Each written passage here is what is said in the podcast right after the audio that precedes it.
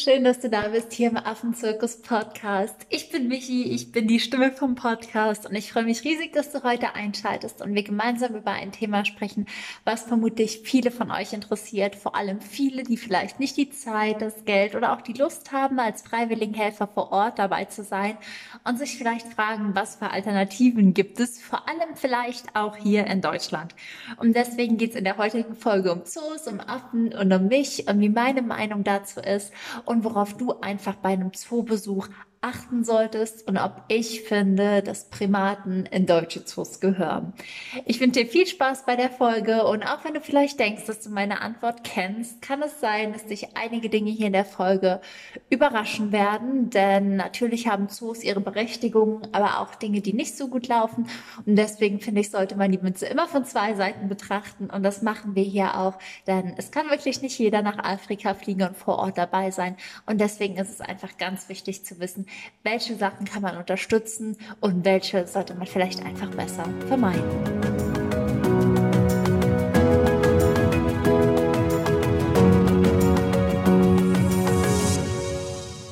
Zunächst einmal würde ich gerne mit dir darauf eingehen, was die eigentlichen Bestimmungen von Zoos sind. Also sage ich mal das, wofür es Zoos gibt, auch wenn natürlich nicht alle Zoos diese Bestimmungen so wie sie sind umsetzen.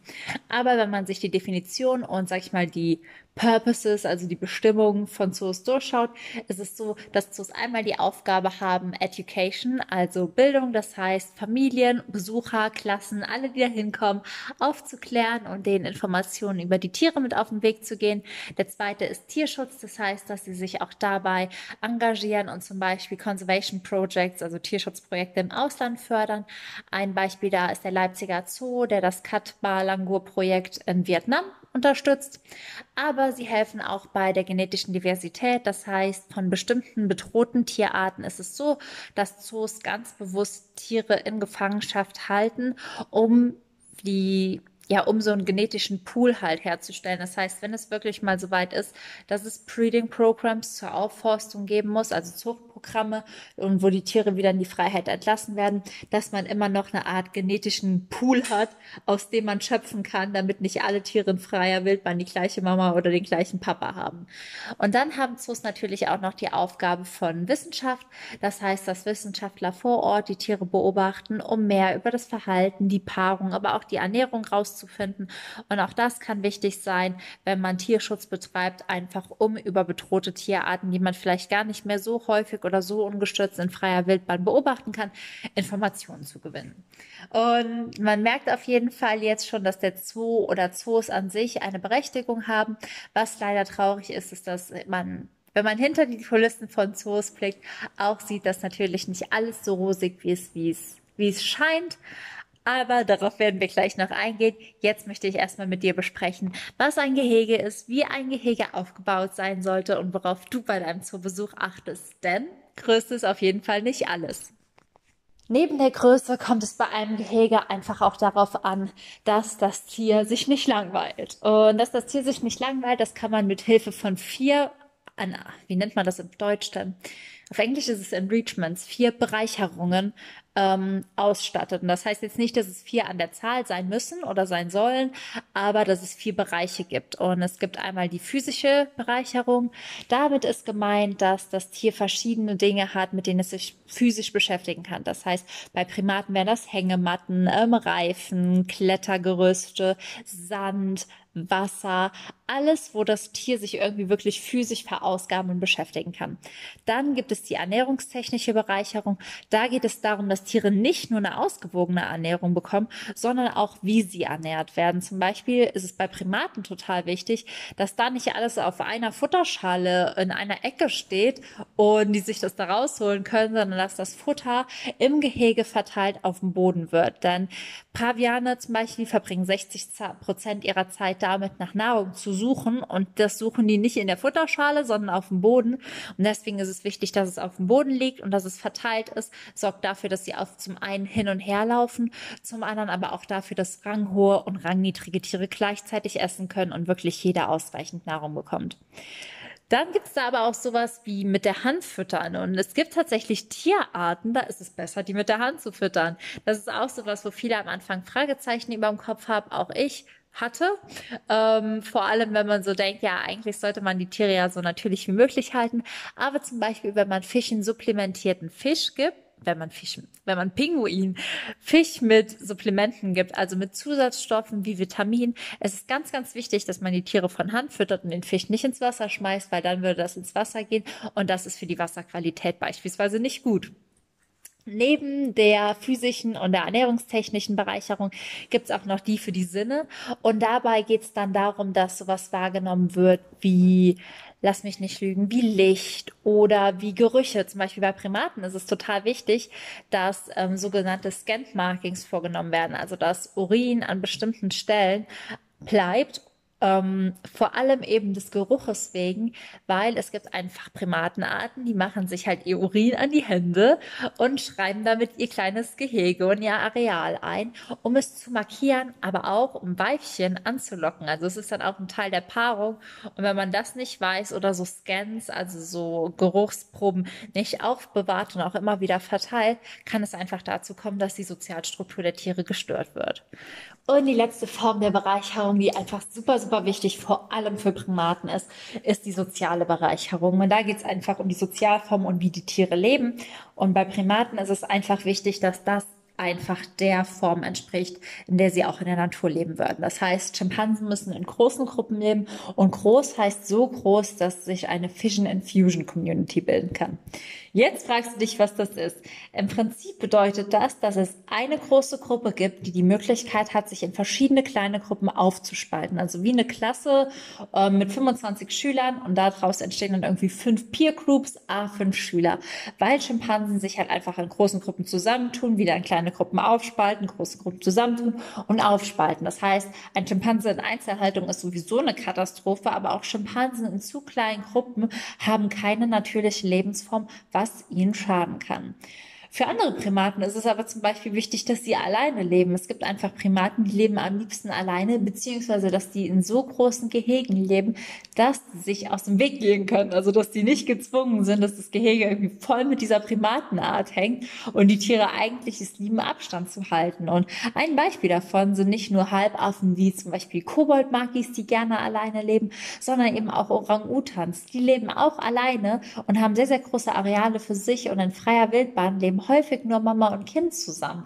Auch wenn die gleich groß aussehen, ist es dann häufig so, dass nur die Mama und das Kind wirklich zusammengehören und auch gemeinsam durch den Wald ziehen. Und selbst wenn man dann Orangutans nah beieinander lebt, heißt das nicht, dass sie eine Gruppe sind, sondern einfach nur, dass sie ja gerade am gleichen Futterort sind. Das gilt aber nicht zum Beispiel für alle Tiere. Es gibt auch Tiere, da ist es super, super wichtig, dass man die in gemischten Gehegen hält. Und dazu gehören zum Beispiel so Tiere der afrikanischen Savanne. Also wenn man Giraffen hält, ist es auch super, wenn man die gleichzeitig mit Impalas oder mit, mit Nashörnern in einem Gehege hält, weil das denen einfach gut tut. Das entspricht in ihrer natürlichen Lebensform und je natürlicher, desto besser. Neben Größe und Bereicherung und die vier Bereicherungsformen haben wir ja gerade besprochen. Es ist aber auch wichtig, dass ein Gehege genug Rückzugsraum hat und genug Schutz bietet. Das heißt, dass da Rückzüge sind, sodass das Tier nicht permanent beobachtet wird oder dass es sich auch einfach Schutz bieten kann oder auch einen Schutz bauen kann. Zum Beispiel für Schmanzen ist das so, dass da ausreichend Nesting-Zeug oder Nesting wie nennt man das denn auf Deutsch? Auf jeden Fall ausreichend Material ist, um sich ein Netz zu bauen. Denn Schimpansen bauen sich gerne Rückzugsnester, vor allem um zu schlafen. Und damit die das bauen können, muss da eben ausreichend Material in Form von Heu, Stroh, Essen und Co. liegen, damit auch jeder Affe sein Nest haben kann. Und was noch wichtig ist, ist, dass das Gehege, wenn die Tiere an bestimmte Temperaturen gewöhnt sind oder diese brauchen, dass das Gehege richtig temperiert ist. Dann ist es wichtig, dass man einen guten Zugang dazu hat. Das heißt, dass Pfleger da gut rein und rauskommen, vor allem um Wasser aufzufüllen und umzufüllen, aber auch um das Gehege zu reinigen. Und bei der Reinigung ist auch nochmal wichtig, dass das Möbeljahr, ja, das Möbeljahr dass zum Beispiel die Kletterstangen und die Hängematten so natürlich wie möglich sind, aber auch gleichzeitig so langlebig und vor allem so steril wie möglich. Also dass, wenn die dahin machen, dass das wirklich sich keine Keime und Pilze relativ schnell bilden, dann das ist überhaupt nicht gut, dann entstehen Krankheiten und das ist das, was sie am allerwenigsten wollen. Das heißt, wenn du das nächste Mal im Zoo bist und dir ein Primatengehege anschaust, egal von welchen Primaten, ist es einfach vielleicht ganz gut, sich vorher schon mal anzugucken, was für Primatenarten leben da und was brauchen die, weil dann kannst du auch direkt gucken, oh krass, ist das irgendwie halbwegs artgerecht oder ist es eher eigentlich nicht so gut? Und vor allem bei Schimpansen, die alleine leben, wo leider immer wieder Bilder in den Medien auftauchen, kann ich dir jetzt schon mal sagen, das ist eine Katastrophe. Denn ich glaube, du würdest auch nicht gerne alleine leben den lieben langen Tag und hättest niemand um dich rum außer irgendwelche Fremden, die die ganze Zeit in den Wohnzimmer gaffen. Und genauso geht es den Schimpansen einfach auch. Die sind uns sehr ähnlich und das tut ihnen überhaupt nicht gut. Und was passiert, wenn es Tieren nicht gut geht, das möchte ich dir jetzt erklären wenn es verschiedenen Tierarten nicht gut geht, aber ich werde jetzt auch hier wieder die Beispiele mit den Primaten holen, entsteht einfach abnormales Verhalten. Und abnormales Verhalten kann sich in mehreren Formen äußern. Einmal gibt es sowas, das nennt man stereotypisches Verhalten. Das ist, wenn Tiere immer und immer und immer wieder das Gleiche wiederholen, ohne dass es einen Sinn macht. Also dieses Auf- und Ablaufen, was man zum Beispiel von Tigern irgendwie total kennt. Da kam mir jetzt direkt dieses Tigervideo in den Kopf von Tigern, die wirklich total verrückt ähm, an diesen Glas Glasscheiben entlang tigern. Das ist auch abnormales Verhalten, weil es sich einfach dauernd wiederholt und keinen Sinn macht. Aber das ist ein Stress, wenn Tiere im Stress sind, reduziert das den Stress oder wenn sie gelangweilt sind und dadurch Stress erfahren, reduziert das das auch. Dann gibt es noch Aggression, das heißt, wenn Tiere sich, nee, wenn Tiere anderen Tieren oder dem Gehege gegenüber aggressiv reagieren, aber auch sich selbst. Aber wenn sie sich selbst gegenüber aggressiv reagieren, nennt man das eher Frustration. Also es ist dann keine Aggression anderen gegenüber, sondern eher so Frustration, die bei den Tieren selbst ist.